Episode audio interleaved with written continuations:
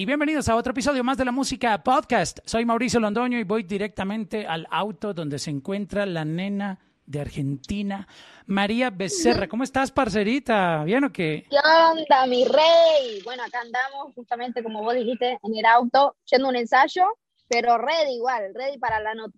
Se nota que tú no paras, se nota que tú no tienes bueno. ni break.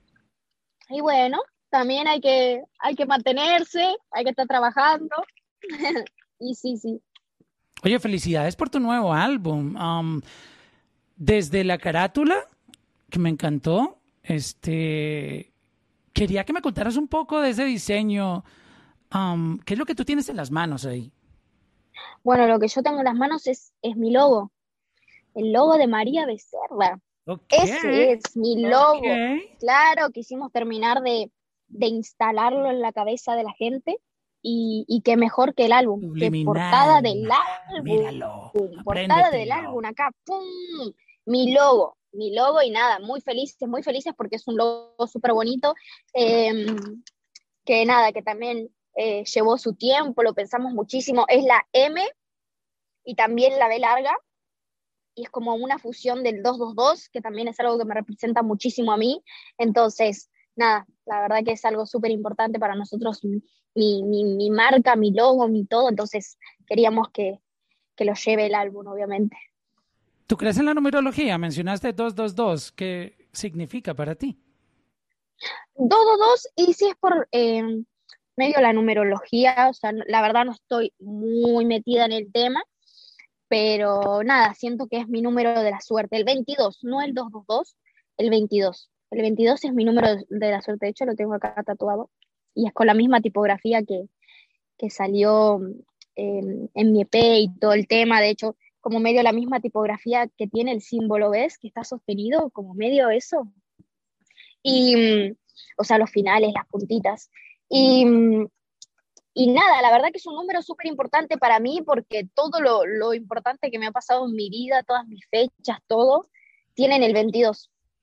Tienen el 22, tienen el 2, tienen el 222. O sea, literalmente coinciden todo lo de mi O sea, vida. ¿tú Y- crees que el y es mi número de 2022 la va a ser tu año? Y yo creo que sí. La verdad, te juro Mira, que creo que sí. Todo, todo se está alineando y a mí me huele, me huele. Bueno, de hecho, mis shows, yo ahora, este, eh, mis shows empiezan el 22 de octubre Oh, wow. e hicimos 22 fechas justitas sold out. Wow. No, definitivamente el 22 es tu número. Literal- literalmente está en todo. O sea, si te dijera la fecha de mi nacimiento, la hora, mi nombre, todo, todo. Increíble. Wow. O sea que te vas a casar con el novio número sí, sí. 22. ¿Cuántos llevas? Mentira, es una No, broma. no, no creo, pero sí el 2. Sí el 2. No, con el 2 puede ser. Un 2 que vale por dos que vale por 22. Claro, vale por 22. Wow, pero mira, mira qué interesante. Y, y, mm, no se trata de, de, de fanatismos o algo, pero hay cosas que son tan evidentes que es imposible no creer en ellas. O sea, si tú ignoras el número 22, tú, tú estás dejando de escuchar el universo, a Dios o quien sea que te esté hablando a través de ese número. Sí, no, no, no, totalmente. Es, es creer o reventar, como muchos dicen, ¿viste? Yo elijo, yo elijo creerlo porque es, no sé, es algo bonito. De repente encontrás inspiración en eso, de repente encontrás ánimos, de repente encontrás, no sé, son cosas bonitas. O sea, me pasa todo el tiempo de ir por la calle y ver pasar un colectivo 22 y ver la hora y que sean las 22 y digo, "Mm, acá hay algo. Ah, y por ahí estoy yendo a un ensayo o a la grabación de un video súper importante y digo, esto, por... bueno, de hecho, cuando fui a grabar eh, el videoclip a Miami con J Balvin, el que más pues, el vuelo salía a las 22 y la puerta, la gate, era la puerta número 22. Wow. Mira, Y ahí no como te- representante dijimos, Wow. esto es una buena señal, esto, esto va a cambiar nuestras vidas. Y Pero ahí tú no- pasó todo. ¿Tú has llegado a sentir miedo? Porque también um, vamos a humanizar un poco esto porque obviamente uno siempre lo quiere ver positivo, ¿no? Pero, um, pues tú sabes, yo veo muchas películas de terror y, y a veces puede que uno diga, oh my God, eh, esto que siempre es positivo, obviamente, pero, pero no, te, no, no miedo de pronto a la muerte o algo, pero sí miedo como, wow, eh, ¿será que siempre el 22 me va a dar un aviso de algo, así sea bueno o malo? Puede ser, no te asustas a veces que se te para la piel y dices, Dios mío, que, que, este, 22 este no sea un, un, una, algo que viene mal. Bueno, nunca, la verdad nunca lo había pensado así. O sea, siempre que me apareció yo chocha, o sea, lo, siempre lo pensé como, ¡ay, una señal del universo! Todo va a salir bien. La verdad nunca lo, lo vi como algo malo. Quizás cuando me estaban por pasar cosas malas, ha aparecido, pero pero no sé, pero como fue algo malo, como que no, no hice Pero aparece para protegerte, para advertirte. ¡Ey, abre los ojos! Total. Sí, sí, sí, nunca, mm, mm. muy zarpado. Sabes que yo, yo tengo algo parecido, no tan frecuente como tú, porque de verdad que eh, con lo poco que me has contado, estoy completamente convencido que ese es tu número. O sea, es que en tu caso esto es como, como que otro nivel. A mí me pasa con el 11-11. Yo veo eh, a veces... Bueno, es que son, suelen ser esos números. El 22, el 11, ¿viste? Suelen ser los números más, más potentes. Ajá. Me pasa frecuentemente con el Oh, no, lo veo. O sea, tomo el teléfono, 11 y 11 y yo, wow. O una y es como que, wow. Muchas veces en las grabaciones los podcasts me quedan 57, 57, o sea, 57 minutos con 57 segundos y yo, wow. O sea, como que queda sincronizado los minutos con los segundos, pero no porque yo decida, sino que cuando la grabación se paró, quedó justo coincidencia de los minutos y los segundos. Claro. pero no me pasa a ese nivel tuyo. Wow. Oye, este, tú estás eh, representando muy bien tu país. Me encanta. Yo soy fanático. No conozco Argentina. No he tenido el honor de ir a tu país, pero vengo siguiendo hace mucho tiempo toda esa cantidad de artistas que vienen proponiendo cosas tan duras tan increíbles, con un talento cada uno por su lado, súper versátiles. Bueno, Argentina siempre ha sido una potencia global en la música latina, o sea, eh, toda la herencia que ustedes traen de géneros como el rock, la cumbia, etcétera, el tango, este, es increíble. Y hubo, hubo, un bache, ¿no? Que no volvimos a saber de muchos artistas con el rock en español, fue la última ola y seguían como que esas leyendas, Fito Páez, Andrés Calamaro, etcétera. Pero de repente empezó a aparecer esta nueva ola trayendo todo esto latino. Sí, de repente. Sí, pero llegaron como un tsunami, eso no fue uno o dos.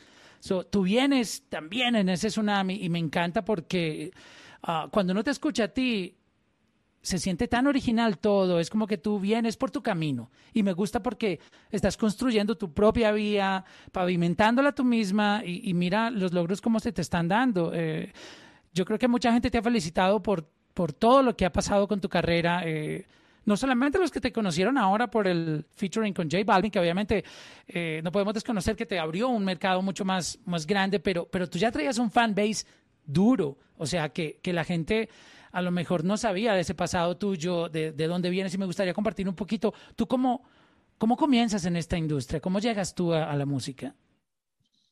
Bueno, yo a la música en realidad de muy chiquita, eh, de muy chiquita, como un sueño ahí, materializándolo poco a poco, ¿viste? De muy chiquita, eh, lo típico, ¿viste? Clase de canto, comedia musical, teatro, yo estaba muy metida en eso, muy, muy metida, siempre, siempre en clase de canto o en comedia o haciendo obras de teatro, siempre, siempre en esa y yo estaba segura desde los seis años que era lo que yo quería hacer, era lo, a lo que quería dedicarme. Fui, fui realmente afortunada porque no, no tuve esa, esa etapa por la que pasa casi todo el mundo de estar frustrado, de estar eh, súper mal y con ansiedad, con presión y todo eso porque no sabe a qué se va a dedicar y qué va a hacer de su vida y pum, pam. No, yo lo tenía claro desde los seis años. Y, y nada, y, siempre supe que es lo que, lo que me hace feliz, lo que me hace feliz, lo que me apasiona, lo que más fácil me sale, en lo que puedo gastar todas las horas de, de mi vida, ¿entendés? Y nunca lo voy a ver como un trabajo, siempre lo voy a ver como, como, como disfrute, como goce, como, no sé, como algo que me que saca lo mejor de mí, de verdad saca lo mejor de mí. Y, y nada, o sea, me, me, me empecé a alargar más o menos, bueno, en todo esto yo cero aparición pública cuando era pequeña, eh, preadolescente y bla, bla, bla. Empecé en un momento a subir eh, covers de, de, cantantes, de Whitney Houston, de Rihanna, de María Carey, a YouTube. Lo subí a YouTube. De hecho, hoy en día están, hay, algunos que son muy conocidos. Yo a los 13 años cantando, ¿viste? Me grababa ahí con la webcam y lo subía a YouTube a ver qué pasa. Hacía muchos castings también y, en, esa época los castings los tenías que subir a YouTube y después mandabas el mail diciendo acá está mi casting, el link de YouTube y quedaba, ¿viste? Pero que era algo que quedaba público, ¿viste? Y, y nada, y así de a poco hasta que me hice una página de Facebook a los 15 donde subía covers ya, digamos, con días, con todo, y había gente que los esperaba, que los esperaba, ¿entendés? Mis covers. Los compartían todos los grupos, viste que hubo una época donde Facebook explotó, que, que estaban los grupos. No sé Ajá. qué, Argentina oficial, México oficial, pum, pum, pum. Y, y yo ahí los, los metía en todos lados. Y, y bueno, después a los 17 eh, hice mi, mi primer canción, que la subimos a YouTube con un grupo de amigos. Y, y ahí, bueno, yo ya tenía una, una, un, gran, un gran caudal de gente que me seguía por todos estos covers, porque se sabía que yo cantaba, y también en su mayoría porque yo hacía videos en YouTube. O sea, siempre me gustó todo lo que es, eh, todo lo que es mostrar en, en, cámara, en redes, lo que yo hacía, lo que me gustaba hacer, y me gustaba cantar y actuar. Y, bueno, y en YouTube hacía todo lo que hace alguien que sube videos a YouTube tipo blogs, hacía sketches, eh, hacía, bueno, también muchos covers y bla, bla, bla, pero eso era como en un canal aparte. Y bueno, cuestión, me hice muy conocida con todo eso. Y ahí fue cuando se, se sumó un gran caudal de gente y a los 17 cuando saqué esta primera canción, creo que en una semana había hecho un millón. Eso ya era, eso wow. es un montón. ¿Entendés? Oye, y ahí... ¿Y, y sin sí, sí, sí, y ahí fue cuando nada? Dije, ¿Eso fue orgánico con tu fanaticada? Sí, sí, sí. Wow. Sí, sí, sí. Y, y ahí fue cuando dije, ¿qué onda? Tipo, algo me, algo me, como que algo me decía que ya era el momento, ¿viste? Yo ya estaba con los 17 años, ya estaba en esa edad que una se pone ahí ready para terminar el colegio, empezar una carrera, qué sé yo. Y, y nada, la realidad es que yo con el colegio estaba para atrás, o sea, estaba en otra. Yo iba al colegio y yo pensaba en lo mío, en mis videos, en qué voy a hacer hoy, en qué canción voy a cantar, en la obra de teatro, porque yo a los 17 trabajaba en una obra de teatro, todos los días salía del colegio y me iba hasta Capital Federal, que eran dos horas de viaje, a los ensayos y volvía a la madrugada a mi casa, me dormía tarde, al otro día al colegio, sí, lo mismo, lo mismo por un montón de tiempo. A veces faltaba al colegio porque no, no aguantaba más eh, y el cuerpo no me daba más para tantas cosas a la vez y me quedé libre, me quedé libre del colegio, repetí. Eh, y bueno, básicamente por, por correr tras esto, ¿no? Eh, eso era lo único que yo quería, no quería otra cosa. Yo no me veía estudiando una carrera, me veía haciendo esto. Y ahí fue cuando dejé el colegio, a los 17 años, y me dediqué full, full, full, full a la música. Y bueno, después de prepararlo por un buen rato, a los 19 salió mi primer EP, que ahí es donde comenzó todo, ahí es donde comenzó la carrera de, de, de, de María Becerra. Y, y, bueno, a SP le fue increíble, a los, a los meses, a los dos meses saqué High, que High fue un, un, éxito y era mi cuarta canción. Entonces, ahí fue cuando dije, es, es esto y, sé que me va a ir bien. Y bueno, y ahí empezó. Wow, qué, qué increíble esto. Um, definitivamente yo te entiendo perfectamente. A mí me pasó en la universidad que me salí de la carrera porque um, yo ya estaba yendo a una radio. En esa época yo estaba en, en la radio entrando como, a, como intern, como, como un practicante y pues bueno, de estar pensando todo el tiempo en la radio. Yo faltaba clases porque pues prefería estar en, en la radio que en la universidad porque en la universidad no aprendía nada. Y, y, en la radio sí estaba aprendiendo cómo se hacías o era, te comprendo, porque la verdad cuando uno tiene una pasión por algo, eh, como que tú quieres full time estar ahí metido todo el tiempo. Y sí, y no te ves haciendo otra cosa. Y tipo, y llega un momento que te planteas, bueno, quizás sea complicado, ¿viste? Quizás me mando y, y por ahí, ¿viste? Que mucho se dice que mucho se, se, mete ese miedo, ese constante miedo de si sos artista, si esto te vas a morir de hambre, ¿viste? No, no vas a lograr nada. Ese es el miedo, el miedo, de todo papá y toda mamá, que él dijo, no Total, a Y es súper lógico. Claro, bueno, es súper lógico, ¿viste? Por los miedos a que, a que, te, a que te vaya mal, a que la pases mal, a que bla, bla, bla. Eh, pero nada, ¿viste? Creo que también eso quedó un poco en el pasado hoy en día. Creo que hoy en día veo mucho, veo muchos padres eh, apostando a que sus hijos, viste, este, o sea, sí, asegurar sus cosas y bla, bla, bla, y que, estudien, que esto, que el otro, pero sin necesidad de cortarle las alas, viste, de lo que quieran hacer, que quizás en su momento era súper, súper normal, ¿entendés? Que te lo prohibieran. Que, que yo, yo fui afortunada, la verdad, que, que mis padres me rebancaron en eso pero tenía amigas que por ahí querían actuar, bailar, que lo que sea, y ellas no, no, no pensaban dejar el colegio o algo por el estilo, pero los padres directamente no, ¿entendés? No. Y, mm, y nada, es como vos decís, cuando es lo que te apasiona, no te ves haciendo otra cosa. Y bueno, y si, si en todo caso no me iba bien como cantante estrella que yo quería ser, eh, iba a ser profesora de canto. Iba a dar clases de canto. Así que bueno, al fin y al cabo iba a vivir. Sí, al fin y al cabo iba a vivir de lo que yo amaba, de una forma. Exacto, de alguna manera, pero Qué, interesante tu caso. ¿Tú cómo encontraste la manera de hacer música? Eh, yo desconozco mucho cómo Argentina funciona como industria de música urbana, porque no he tenido, como te lo dije ahora, la oportunidad de ir. Me encantaría poder ir, ojalá lo más pronto posible este, ¿cómo uno consigue productores? Porque, pues, como te lo contaba ahora, ah, hubo como un bache y yo no sé si tenga mala la información, pero yo siento que Argentina fue el último o de los últimos países donde la ola del reggaetón llegó. O sea, porque eso fue eh, Colombia, Panamá, Venezuela, tú sabes, Ecuador, Perú. Y bueno, luego Chile entró, pero yo tengo como recuerdos de que Argentina fue como que el último de los últimos países que se sumó.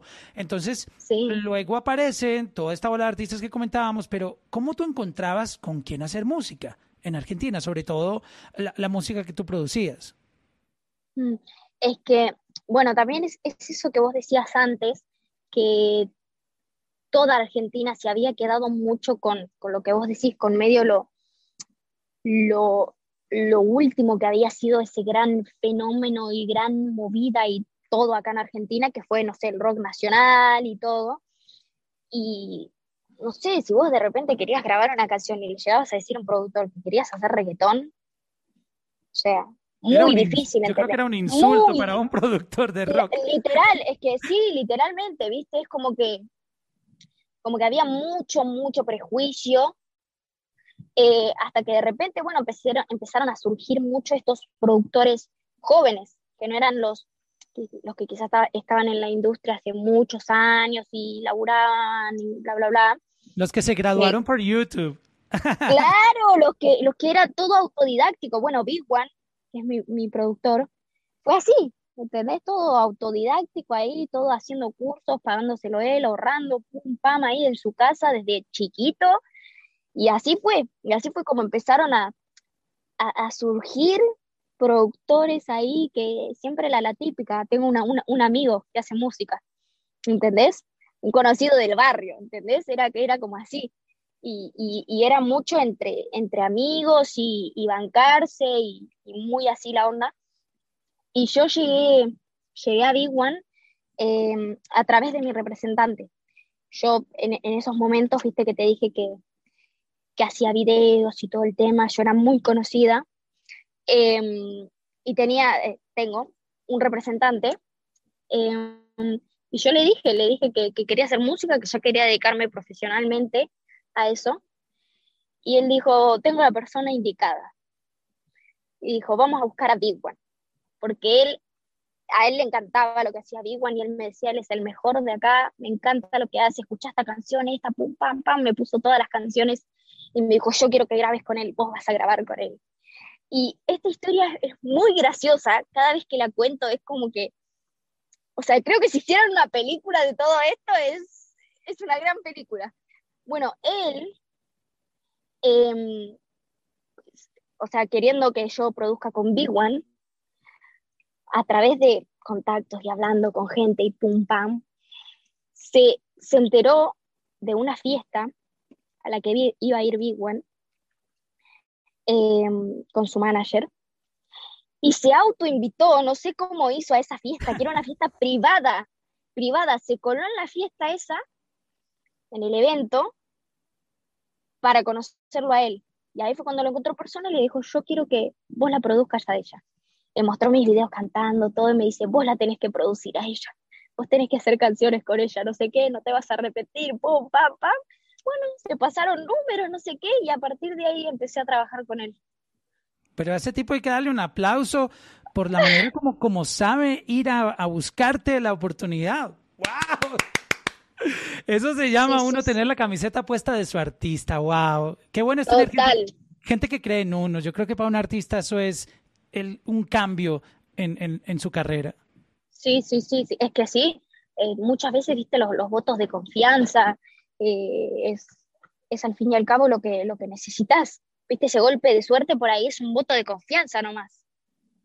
Wow, qué, qué, linda historia. Y me, me inspira mucho lo que hizo tu manager, o sea, de ir, no estaba invitado, ok, encontró el chance, fue, habló por ti con seguridad, o sea, eh, que alguien crea en uno, wow, es eso es lo que un artista, eh, y, que sirva esto como, como una especie de, inspiración para otros artistas, o sea, eh, no es dinero, no se trata de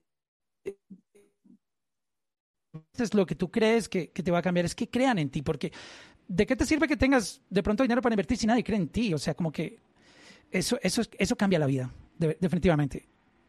Sí. Wow. Qué, buena totalmente. Y bueno, y, y Big One que de repente, Big One de repente, este, nada, o sea, producía con artistas súper consagrados, un productor muy, muy conocido de acá, tenía no sé cuántas canciones en el top, no sé qué, y de repente me escuchó ahí cantar y sí, yo la voy a producir. O sea, también, ¿entendés? Increíble, increíble fue de repente como los, los votos de confianza que, yo estaba necesitando. O sea, no, obviamente que sí por la oportunidad de poder grabar en, un estudio con alguien que sabe, pum, pam, sino también por lo que es em, la confianza, la confianza en una misma. ¿viste? Yo era muy insegura, muy, muy insegura. ¿Cuáles eran tus, em, tus, inseguridades como artista, María? Y principalmente que lo que yo escribiera, las canciones que yo hiciera, no le gustaran a la gente, ¿viste? Que, o sea, yo, a mí me encantaban y, y, eso al fin y al cabo es, es, es de las cosas que más importa, pero bueno, yo quería vivir de eso, yo quería ser conocida, yo todo, entonces era como, no sé, me faltaba mucha confianza para creer que lo que yo escribía era algo digno de, escuchar, de que alguien lo descargara en Spotify y lo escuchara todo el día, ¿entendés? Era como mucha inseguridad con respecto a eso. De hecho, se ve, no sé, en, mis primeros videos, High fue, fue el primer eh, videoclip de música que tuve porque el anterior fue un EP con portada y si vos ves ese video y ves los de ahora, hoy en día, soy una persona completamente diferente, pero es por esto constantemente, por la gente que me rodea, que me dice, no, vos podés, em, ¿por, qué tenés vergüenza? Tipo, vergüenza robar, vos estás haciendo un video, vos estás defendiendo tu canción, vos estás, vos estás eh, haciendo lo que te gusta y es a lo que te querés dedicar, tipo, ponete la 10, ¿entendés? Es como que es así. Y, y nada, constantemente por esos votos de confianza, viste, por ese aliento que me, que me ha dado siempre mi, mi, familia, mis amigos, mi equipo, pero en High, o sea, se me nota la persona introvertida que era, que estaba todo el tiempo mirando el piso y tapándome la cara y como que me costaba mucho mirar a cámara. Y bueno, fue algo que, que fui trabajando mucho, que fuimos trabajando mucho y, y hoy en día es súper distinto. Qué bonito eso. ¿Cuál fue la canción que te dio a ti la señal de, oh my God, esto ya se salió de Argentina y se fue para allá y está creciendo y está llegando por allí y se fue del continente. ¿Qué canción te dio a ti ese, como que esa, esa primera señal, ese 22 de, ok, ok, para allá vamos? Y yo creo que fue en tu cuerpo, en tu cuerpo remix, con Liano, con Raúl Alejandro y con Lenny Tavares. Ahí fue la, primera vez que yo veía historias de, esa canción en la que estaba yo, de, mi parte, de gente cantando mi parte en Puerto Rico, en Colombia, en Chile, y, y, subían un montón de historias etiquetándome, etiquetándome, esa canción es súper famosa. Eh, se repegó y de repente fue algo que me llevó a traspasar esa puerta de, de, Argentina, porque yo era muy escuchada, pero en mi país. Y de repente eso me, me hizo muy, muy conocida en, en muchas partes de, de Latinoamérica. Eh, ahí fue cuando me, empezó a conocer mucha gente de Puerto Rico, bueno, artistas también me empezaron a hablar y todo. Y creo que ya lo que se fue más internacional, incluso eh, fue que más pues. Ahí fue, fue algo increíble. ¿Sabes una cosa? Hay una canción tuya que se llama Miénteme, que me parece, me, me corrige si, estoy mal, que es, es más femenina la letra. Um, por lo de miénteme, haz lo que tú quieras conmigo y no sé qué. O sea, cuando tú lo escuchas es, es como que una canción de, de mujeres, pero yo la tomo como mía, o sea, a mí me gusta es como, como hombre escucharla. O sea, yo, para mí un, un signo de que un artista está rompiéndola es cuando uno, como hombre, termina cantando sus canciones. Y no, no lo hablo desde el punto de vista machista, sino que hay coros que son de mujeres. Tú sabes, como él me mintió, me dijo que me amara y no era verdad. O sea, los hombres cantamos esa canción. Y esa canción es mujer hablando de un desamor de ella, pero uno como hombre la canta como me mintió, ¿sí me entiendes? Lo mismo, esa canción tuya, um, tu música tiene la particularidad, no solo esta, sino que más pues también de, de que así uno sepa que la letra es de una mujer, uno como hombre la canta como, como si fuera de uno. Es decir, que tiene esa conexión eh, tan, uh, digamos, uh, interna con, con, los fanáticos, sentimos tanto la música que no nos importa si la letra no, no es en, en, nuestro sexo, porque tú sabes, uno, hay canciones que son de hombres, que uno las canta y mamita y te voy a dar por aquí, no sé qué, y uno las siente como de uno, pero hay otras que sí, uno dice, no, eso es, de, es como de, de, babies, la canción para las babies, pero es tan buena que uno la termina cantando. So, tú tienes claro. esa, esa particularidad que tu música trasciende fronteras y hasta los hombres terminan, el más reggaetonero que le gusta el reggaetón eh, de la mata de calle termina cantando tu vibe, que es pop, muy global, muy, tú sabes, uh -huh. muy comercial, sí. y, y, termina, porque es que es imposible resistirse a esas letras tan contagiosas. Ay, qué bien, bueno, gracias. Gracias por lo que me decís. Muy zarpado, nunca me habían dicho eso. Bueno, eh, yo, yo, soy un loco por la música, soy súper fanático. Y quería, ¿sabes qué? Que me contaras, tú escribiste ahora que cuando fuiste a grabar el video de ¿Qué más pues? Tú, te encontraste mucho el 22. Eh, quisiera que me contaras todo el proceso de cómo se dio esa canción, eh, qué hay detrás de. Yo, nunca he escuchado ni he querido investigar la historia porque como sabía que iba a hablar contigo, dije, pues le voy a preguntar a mi manera porque es una canción, primero, como colombiano, pues me siento muy identificado porque pues uno siempre dice, ¿qué más puedes? ¿Bien o qué? ¿Cómo te ha ido? ¿Todo bien? Etcétera. Pero, mm, pero obviamente tú le traes tu toque y quería saber ¿De dónde empezó toda esta idea? Eh, de, el concepto de la canción. Bueno, el concepto, o sea, la canción me la mandó eh, Jay eh, una vez que me habló porque tenía ganas de, de, hacer algo conmigo, quería proponerme algo. Bueno, le, le, pasé mi número y ahí fue cuando me dijo, mira, tengo esta canción y quiero hacerla con vos. Quiero, quiero que estés vos en la canción. O sea, literalmente bueno. te, te tiró por DM. Sí, sí, por Instagram. Me dijo, hey, ¿cómo estás? Un gusto, no sé qué, bla, bla, me gustaría que me pases tu número, que quiero hacerte una propuesta, bla, bla, bla. Bueno, yo digo, o sea, muerta. Esto, esto, será una de las bromas dije... que J Balvin hace por ahí. no, ahí fue cuando dije, bueno, que tipo, por ahí es una propuesta de, no sé, un challenge, de promocionar una canción o algo por el estilo, ¿viste? No, te juro, o sea, yo no me, no me esperaba que me dijera de hacer una canción. O sea, era lo que yo menos me esperaba. Y de repente me habló al WhatsApp y me dijo, eh, mira, sí, acá está la propuesta, quiero que estés en esta canción. ¡Pum! Me la mandó. ¿Y qué más pues? Estaba prácticamente medio a capela, ¿viste? Estaba solo con, con esa melodía, con el... Tun, tun, tun, Tum, tum, tum, no tenía batería, no tenía nada. Okay. No tenía nada más que eso. Y estaba él cantando la canción arriba de esa melodía. Increíble. O sea, no, no, no, no puedo entender, sí lo puedo entender, pero me parece muy de admirar la gente que, que hace canciones prácticamente a capela, ¿viste? Solo con un ritmito, solo con algo mínimo, de repente es una canción, ¿entendés? Increíble. Y, y bueno, y ahí estaba todo el estribillo y toda su parte.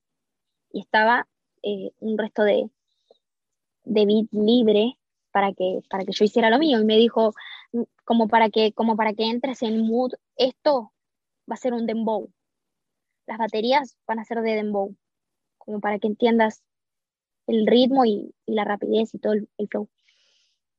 Bueno, buenísimo. Yo digo, yo tenía una presión encima, o sea, una emoción, pero una presión encima, digo, tengo que romperla encima de esta melodía sin nada más.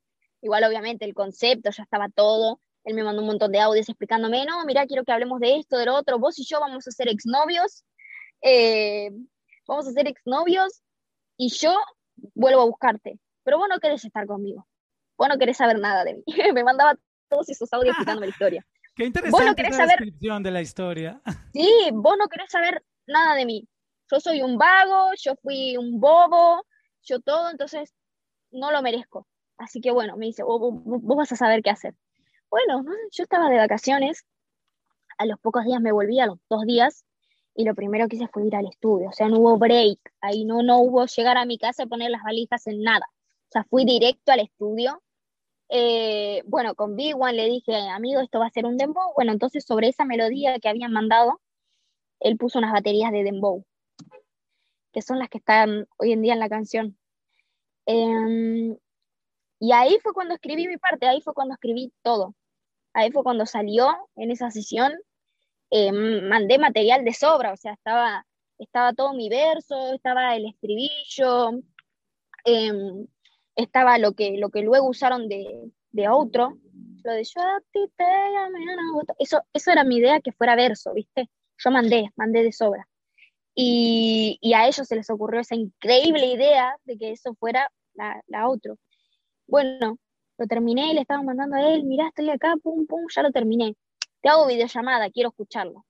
Me hizo videollamada, estábamos ahí, puse el celo y ahí se lo pusimos, pum, y ahí estaba él escuchándolo, no sé qué, terminó y me dijo, me encantó, me encantó, la rompiste, está increíble, está durísimo, no sé qué. En principio creo que era una canción que iba a salir sin video, si no me equivoco, eh, porque él quería sacarla eh, pronto y no había mucho tiempo para un video, pero dijo, no, me encantó, esto no puede no salir sin video, esto tiene que tener un video, no sé qué, pam, y ahí fue cuando, cuando se, se arregló todo con el tiempo que merecía. Y, y, pudimos grabarle el video, pero sí, fue increíble, fue increíble. La verdad que tengo un minuto para despedir esto y me encantaría otra, mm, otro episodio contigo, pero ¿cómo te cambió la vida esta colaboración? Descríbeme qué empezó a pasar nuevo en tu carrera. Y yo creo que desde, no sé, creo que, bueno, no sé si sé, pero de repente son tantas cosas que em, cambió cambió todo, o sea, de repente mi nombre es, es reconocido a un nivel muy zapado y soy, soy conocida más allá de mi país, un montón de países de Latinoamérica, incluso en, Estados Unidos. O sea, hay gente que, si estoy en Estados Unidos, hay gente que me pide fotos, ¿entendés? Y eso para mí es una, es una playada. Eh, hoy en día siento que a partir de esa canción también he sido un, un orgullo para mi país. Eh, lo, que yo estoy haciendo, mi carrera. Eh, siento que la gente ya me ve como alguien que representa, que representa a Argentina. Y eso es algo increíble, que representa a Argentina afuera, que nos está representando eh, con, los latinos, que nos está representando con, los de Estados Unidos, pum, pam, y, eso de repente es algo, algo increíble porque hice, hice una canción con J Balvin, ¿entendés? y va más allá de, de la canción en sí, es algo, es algo cultural, fue algo muy zarpado para, para Argentina. La gente acá estaba enloquecida, enloquecida cuando se enteraron de eso y emocionada, ¿entendés? Porque es como que era un orgullo para ellos. Y, y bueno, no sé, cambiaron un montón de cosas. Hoy en día, eh, hoy en día me hablo con artistas que, que jamás pensé, ¿entendés? Porque me conocieron por esa canción, porque ha tenido un gran alcance. El nombre de él de por sí tiene un gran, un gran peso, un gran alcance y, y no sé, todo creció, todo creció y a nivel personal fue donde más me nutrió, donde más me nutrió, o sea, conocerlo a él, que me enseñara las cosas que me enseñó, o sea, de verdad, te digo que, que lo digo y me emociona, pero de verdad las cosas que él me ha enseñado para mí no tienen, no tienen precio, no tienen precio porque es una persona tan ocupada, realmente tan ocupada, constantemente de viaje de acá para allá, pum, pam, pero que se hace tiempo siempre para los demás, para las cosas importantes que para él son los demás, enseñarle a los demás, ayudar a los demás, aconsejar en base a su experiencia, para que esto no me pase, para que sepa qué hacer en esto. Me han pasado cosas feas y él fue el primero que me llamó. O sea, va más allá, es, es una gran amistad, es un, o sea, es, no sé, ha sido de verdad algo increíble para mí.